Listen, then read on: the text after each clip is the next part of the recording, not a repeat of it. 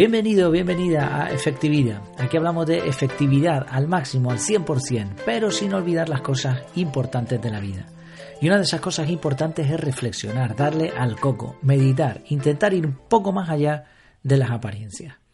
El título de la reflexión de hoy, intentando eso, estrujarnos la cabeza, es implementando de más.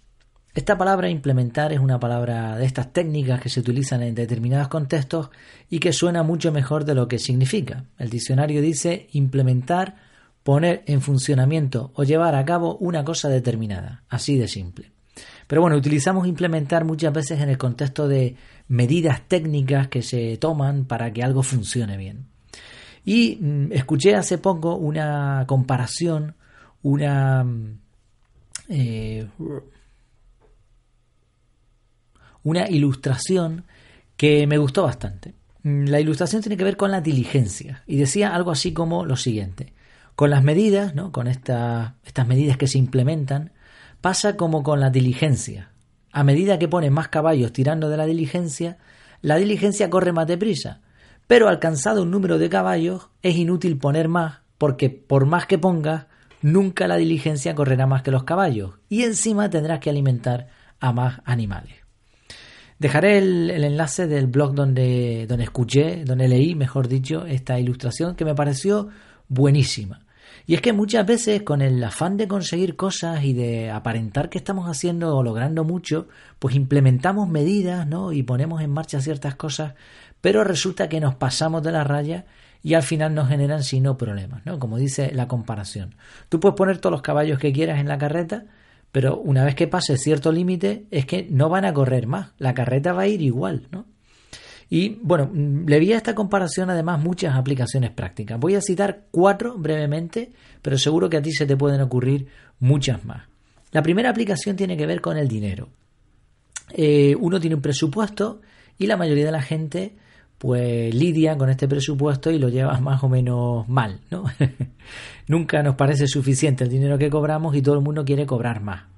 Pero resulta que diferentes estudios han demostrado que una vez que se llega a una cantidad de dinero que te satisface las necesidades básicas y un poquito más, cuando se llega a esa cantidad de dinero, ese es el tope de la felicidad, ¿no? De la felicidad que te da el dinero. Todo esto es la felicidad entre comillas. ¿Qué ocurre? Que ahora tú puedes ganar mucho más dinero, pero no te va a aumentar la sensación de bienestar. E incluso los diferentes estudios han calculado cuánto es ese dinero. En España, pondré ahí el enlace de todas formas también, en España es 26.600 euros anuales. A partir de esa cantidad ya puedes cobrar todo lo que tú quieras, que el dinero no te va a dar la felicidad. Pero sí es verdad que por debajo de esa cantidad vas a tener problemas ¿no? para llegar a fin de mes y eso te va a restar esa sensación de contentamiento, de satisfacción, el no tener problemas. Entonces, como ves, lo mismo, ¿no? Pues a más caballos, a más dinero, no vas a ganar en velocidad, no, no vas a ganar en satisfacción y encima hay que darle de comer a los caballos, pues lo mismo. Segunda aplicación, los datos. Y esto, por ejemplo, se, suele ver mucho en, empresas o personas que se dedican a vender. Y ahora empiezan a buscar datos por aquí, datos, pues la, conversión, por ejemplo, en una página web de ventas, cuánto hay de rebote, cuántas personas han entrado, cuál es el, el, porcentaje, el ratio de conversión. Incluso te generan mapas de calor donde se ve dónde la persona ha movido el ratón, dónde ha clicado. Bueno, hay infinidad, infinidad de datos.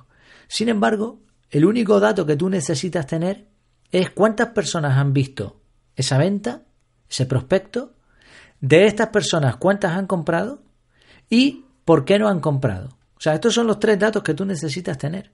Todo lo que tú intentes buscar más allá de esto, te puede solucionar algo, te puede venir más o menos bien, pero son caballos que vas a tener que alimentar, vas a tener que gastar tiempo en buscar estos datos sin encontrar un beneficio real. O sea, en realidad estos son los tres datos. Sobre todo preguntar al cliente o al futuro cliente por qué no ha comprado. Esta es la clave de las ventas y muchas veces no se hace. Tercera aplicación, las infraestructuras. Y aquí en, Canarias, en España en general, hay un ejemplo muy sencillo con respecto a esto. Las carreteras. Tú tienes una carretera en un barrio, la carretera funciona perfectamente, pero ahora le ponen que si un paso de cebra, un paso de peatones, que si ahora lo elevan para evitar accidentes, que si ahora le ponen eh, una serie de paneles, a un jardincito, le ponen arbolitos, le ponen eh, publicidad, vamos a poner unas lamparitas LED, ahora le vamos a poner un radar, claro que sí, para que eso, para generar ahí también dinero, ¿no? Y, van poniendo el carril bici, ahora le vamos a poner un, aparcamiento para taxis, empiezan a poner infraestructuras, ¿no? Van, van mm, añadiendo cosas y cosas. Y todo esto está muy bien, ¿eh? Yo no digo que no. Pero, ¿qué es lo que ocurre? Que al final eso hay que mantenerlo. Y entonces tú llega un momento que vas viendo las carreteras que en un principio muy bien, muy bonito todo, pero que se echan a perder. Empieza a haber baches, el radar no funciona, que eso es una alegría. ¿no? leí el otro día por ahí en, que en, los radares de Gran Canaria, no sé si era el 40%, está vacía la caja. 40% de los radares vacía, lo decía entre comillas, porque lo que decía básicamente es que lo que había dentro, si es que había algo dentro, no funcionaba. Y así un montón de cosas. Y resulta que tenemos un montón de carreteras que están fatal. Y ves ahí parcheando las carreteras. ¿Cuál es el problema? El problema no es en sí mismo haber añadido tantas cosas, sino que has añadido un montón de cosas que no puedes después mantener. Entonces, ¿por qué no dejaste la carretera como estaba al principio y te dedicaste a que la carretera sirviera, para lo que es, que es para llevarte a un sitio? Pues lo mismo, añadiste caballos, pero ahora les tienes que dar de comer y no tienes suficiente. Y encima no te ha llevado mejores beneficios, ¿no? Esa carretera, porque ya estaba funcionando bien al principio. Una cuarta aplicación, y esta es muy interesante, las horas de trabajo.